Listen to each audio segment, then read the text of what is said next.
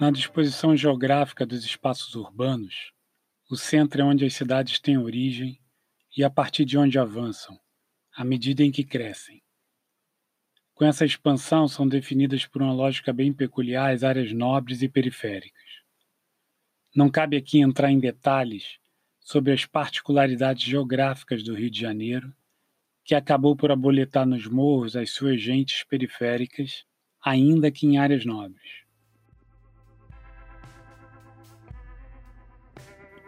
A convidada desse episódio é Vanessa Daia, que criou o projeto de leitura Lei e Saber na Comunidade, no Morro Buriti Congonha, em Madureira, subúrbio do Rio de Janeiro. Para situar o ouvinte, Madureira é um bairro localizado a 25 quilômetros do centro do Rio, portanto, na periferia da cidade. O que faz do Morro Buriti Congonha a periferia dentro da periferia. Todo esse detalhamento geolocalizador pode a princípio ser cansativo, mas acredite, ele tem razão de ser. Importante deixar claro aqui que nunca estive no Buriti Congonha. Fui apenas uma vez ao Morro da Serrinha, que é seu vizinho mais famoso, fazer uma matéria sobre o terreiro de vovó Maria Joana Rezadeira, para um projeto chamado Favela Tem Memória. Isso tem bastante tempo e não me faz um conhecedor profundo de Madureira, embora tenha ido ao bairro outras diversas vezes. Por isso, em nossa conversa, eu queria entender como Vanessa percebia o local onde chegou por volta dos oito anos de idade, cresceu, casou, teve filhos, os criou e anos depois montou uma biblioteca comunitária. É uma história bacana de se ouvir.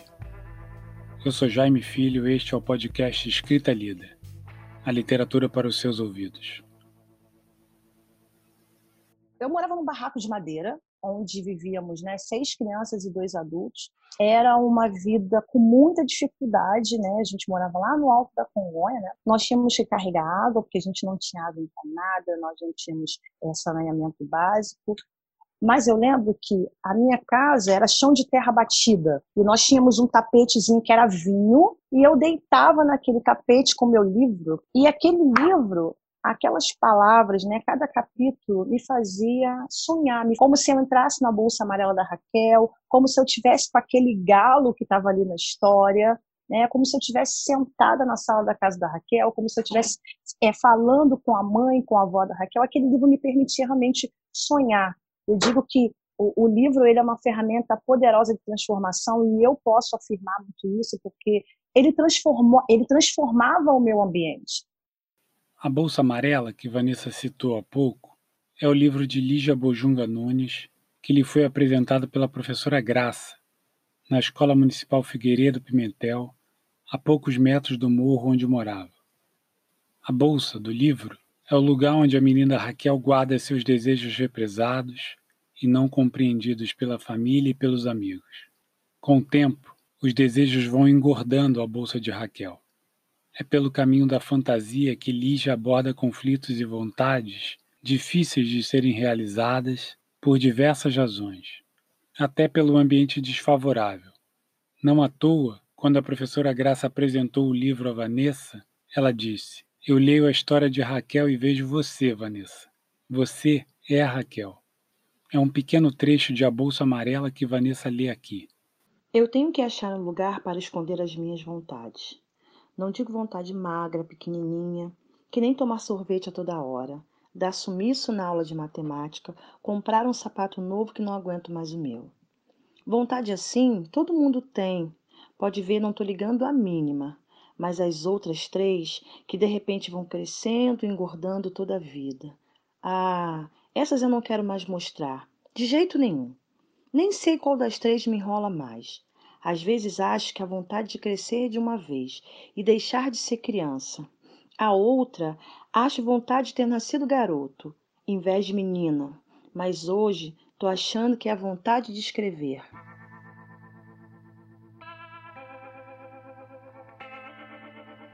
Quando eu li a história da Bolsa Amarela, quando eu vejo a Raquel sonhando, quando eu vejo a Raquel curiosa, eu realmente olho para aquele personagem e vejo que aquele personagem sou eu. É óbvio que o assunto principal de nossa conversa era o livro. mas ainda assim me impressionou a maneira como Vanessa, diante de todas as dificuldades pela qual passou, guarda lembranças tão nítidas sobre a relação com a leitura, com os espaços e com as pessoas que promoveram isso. Ela lembra de nomes, de datas, de características físicas e de detalhes de momentos bem importantes.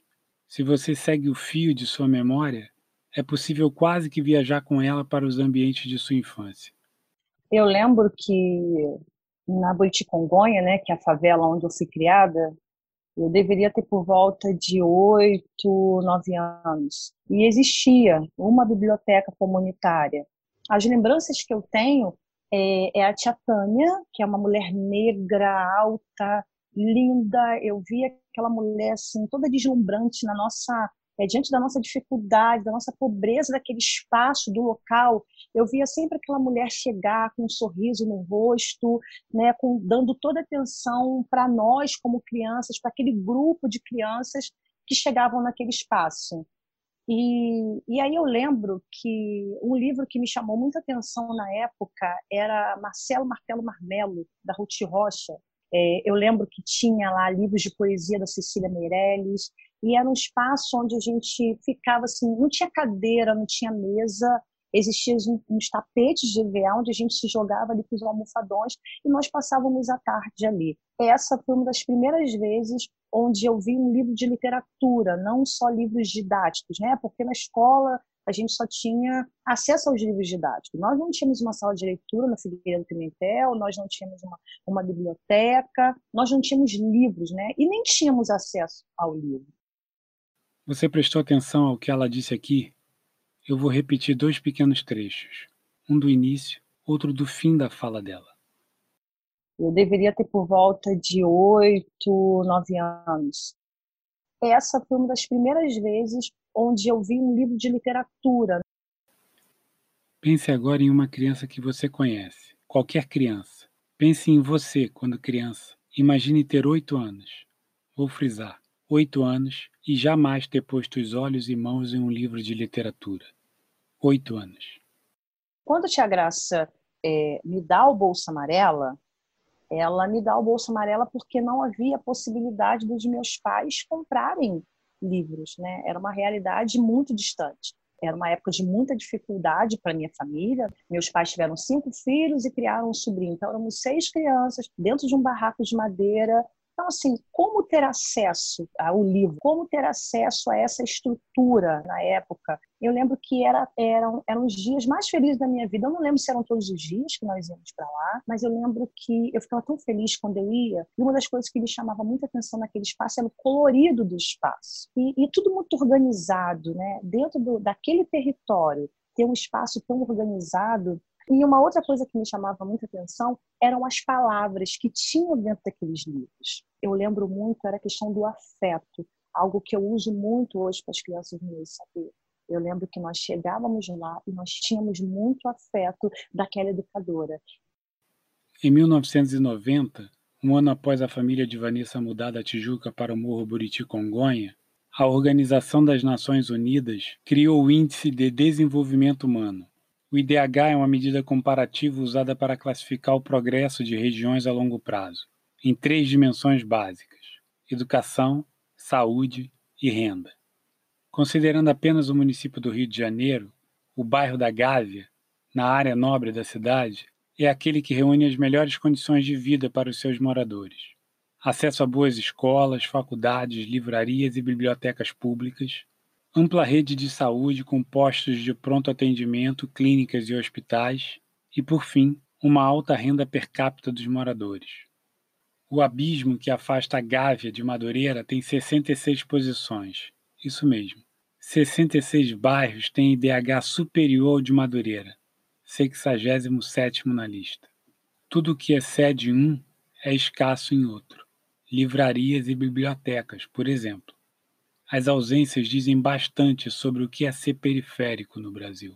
Pense nisso quando for entrar em qualquer discussão sobre meritocracia.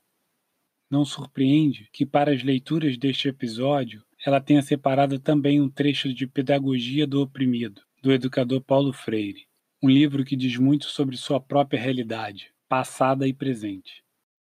A violência dos opressores, que os faz também desumanizados, não instaura uma outra vocação a não ser de menos. Como distorção do ser mais ou ser menos, leva os oprimidos cedo ou tarde a lutar contra o quem fez menos. E esta luta somente tem sentido quando os oprimidos, ao buscarem recuperar sua humanidade, que é uma forma de criá-la, não se sentem idealistamente opressores, nem se tornam de fato opressores dos opressores, mas restauradores da humanidade em ambos. E aí está a grande tarefa humanista e histórica dos oprimidos: liberar-se a si e aos seus opressores. Estes que oprimem, exploram e violentam em razão do seu poder, não podem ter neste poder a força de libertação dos oprimidos nem de si mesmos.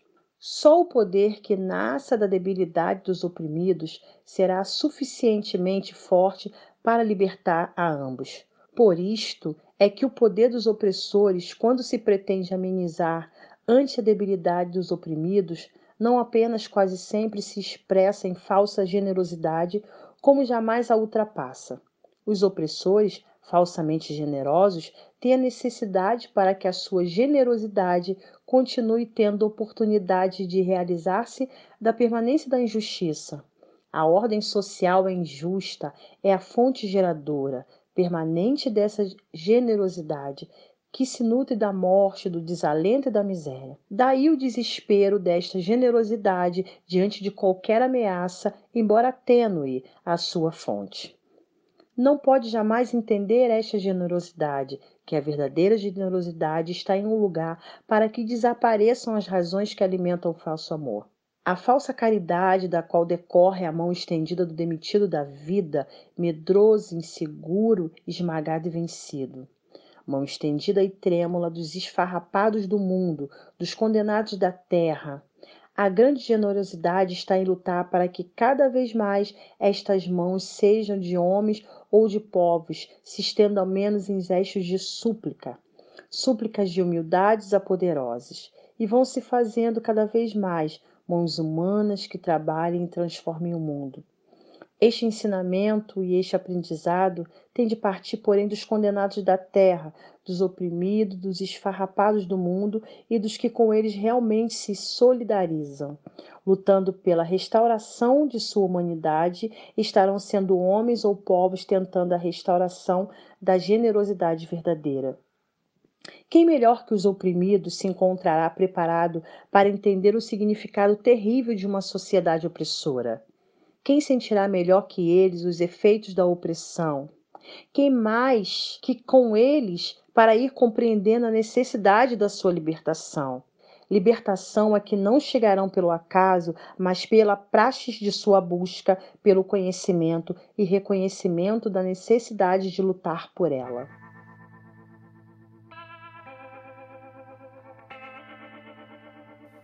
De luta, Vanessa entende e foi da luta para reverter o histórico de oprimidos e periféricos de sua família, de seus filhos e de outras crianças do Buriti Congonha que ela idealizou o projeto Lei e Saber na Comunidade. Inspirada nas tânias e graças de sua vida, pedindo apoio aos amigos com doações de livros e força de trabalho, as rodas de leitura deixaram a sala de sua casa em 2015 evoluíram para contação de histórias, mediação de leituras e oficinas literárias quinzenais na quadra da comunidade. A mesma quadra de onde ela queria tirar seus filhos quando criou o projeto. Então, domingo, essa quadra ficava muito cheia né, dos moradores e também do, do, dos, dos, do tráfico ali, dos caras fazendo churrasco.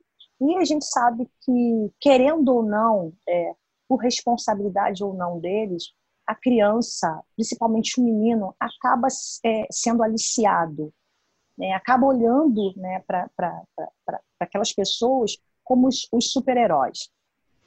E aí, dias domingo, por conta dessa quadra ficar lotada, para os meus filhos não terem atenção naquele ambiente, eu comecei a fazer essa rodinha de leitura na minha casa. Então, a Buriti Congonha é uma favela pequena. Além de ser uma favela pequena, ela não é uma favela midiática. A gente tem ali duas grandes favelas, que é a Serrinha e o Cajueiro, que sempre, seja em qualquer circunstância, elas estão sendo, sendo noticiadas. Já a Congonha não, assim, a única notícia que a gente tem da Congonha é a notícia trágica. A Congonha é a favela onde a Cláudia foi morta. Uma mulher morreu depois de ser baleada no Morro da Congonha, em Madureira, em outra operação da PM. Testemunhas contaram que Cláudia Silva foi colocada no porta-malas do carro de polícia e arrastada pela rua. Medir alguém pela régua das dificuldades porque passou é subjugá-la novamente. No caso de Vanessa, mais do que as rasteiras da vida foram as oportunidades surgidas que orientaram os caminhos que ela decidiu seguir. Depois de anos de trabalho, a Biblioteca do Lei e Saber foi inaugurada em novembro de 2019 bonita e organizada como os espaços que frequentou na infância. Ao todo, 118 crianças são atendidas pelo projeto. Além dos infantos juvenis, o projeto abriu espaço para outros tipos de livros, pensando em atrair também mães para o mundo da literatura. Toda aquela situação de miséria que eu vivia, toda aquela situação de vulnerabilidade social daquele espaço, daquele território, daquele momento, não existia quando eu estava com o livro na mão. Então, ele foi né, essa ferramenta, ele foi capaz né, de me transformar, de hoje de me fazer a mulher forte que sou, de, de querer muito é, trabalhar com criança e ajudar crianças e adolescentes, da mesma maneira que aconteceu comigo com meus irmãos. Né? Hoje a gente tem falado muito essa palavra, a educação popular como a educação popular dentro desses territórios é capaz de transformar vidas, de transformar pessoas. Quando a rotina estava sendo azeitada, veio a pandemia. Era tempo demais dedicado a um sonho para cruzar os braços e esperar passar. Então, ela foi fazer o que estava ao seu alcance. Iniciou uma campanha para arrecadar cestas básicas para as 59 famílias das crianças do projeto. Um dos focos dela eram os kits matinais, pensando nas crianças privadas de merendas escolares. Vanessa sabe onde aperta o calo de sua gente. Então, esse é um processo é, muito importante, né? Por isso que eu estou eu, eu, num processo muito louco com essa questão dos kits matinais das crianças, essa preocupação. Né? Hoje eu posso dizer que eu estou até mais preocupada com o kit matinal do que com as cestas, né? nessa campanha emergencial, porque eu, eu, lembro né, daquela menininha de 8, 9, 10 anos que muitas das vezes foi para a escola debaixo de muita chuva porque precisava se alimentar. Até o fim de junho, aproximadamente 500 cestas foram distribuídas, junto com outros 300 kits de higiene e matinais. Vanessa se define como cria de projetos sociais porque era neles que sua mãe encontrava apoio para suprir parte daquilo que a renda da família não conseguia pôr na mesa. São nesses mesmos projetos sociais que Vanessa se inspira para fazer o que ela entende ser a sua parte. Parte muito bem sucedida até aqui, mas que não seguirá adiante sem ajuda. Eu estou lá porque é uma missão, porque alguém precisa cuidar daquele território, alguém precisa olhar por aquelas crianças, né? E se eu só retribuo aquilo que um dia recebi. Né?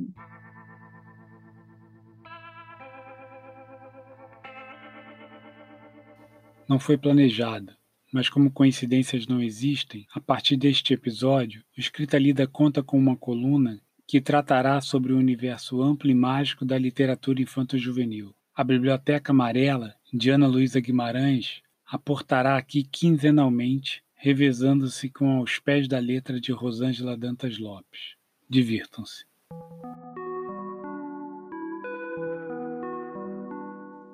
Olá, pessoal! Hoje eu vim aqui convidar vocês a conhecer o trabalho de uma autora contemporânea de livros infantis. O nome dela é Aline Abreu e ela recebeu o troféu Monteiro Lobato 2020 da revista Crescer. A Aline mora em São Paulo, é formada em artes visuais e mestre em literatura e crítica literária. Ela tem nove livros infantis de sua total autoria, além de já ter ilustrado histórias de outros autores. Mas foi na editora Jujuba que a Aline publicou seus livros mais marcantes. Menina Amarrotada, em 2014, Quase Ninguém Viu, em 2019, e o recém-lançado Nina e Ludovico Mágica. Esse último faz parte da coleção Literatura de Colo, dedicada aos bebês. A Aline é uma artista que adora experimentar, e isso fica claro em suas obras. Em Menina Amarrotada, um desenho literalmente amassado é a personagem principal. Em Quase Ninguém Viu, a Aline traz pinturas densas e fortes, e uma narrativa que trata da busca pela própria identidade de uma pequena perereca. Lembro aqui uma frase da autora tcheca Kveta Pakowska. O livro ilustrado é a primeira galeria de arte que uma criança visita. Sendo assim, os livros de Aline são um belo passeio para as crianças e também para os adultos. Este foi o terceiro episódio do podcast Escrita Lida e a convidada foi Vanessa Daia, criadora da biblioteca e projeto de leitura Lei e Saber na Comunidade. O espaço, de 40 metros quadrados, está localizado no Morro Buriti Congonha, em Madureira, subúrbio do Rio de Janeiro, e atende 118 crianças e adolescentes. Se você quiser ajudar, conhecer o projeto ou participar de alguma forma, tenho certeza que será muito bem recebido. Você encontrará mais detalhes sobre o projeto em leisaber.org. O Escrita Lida tem produção, entrevistas e roteiros de Jaime Filho, arte João Everton, site Magde Blaiselme, edição e mixagem Outsider Produções. Este episódio utilizou áudios do telejornal RJTV da TV Globo. As notas de pé de página estão em escritalida.com.br. Compartilhe o podcast com seus amigos. Até o próximo episódio. Boas leituras. Tchau.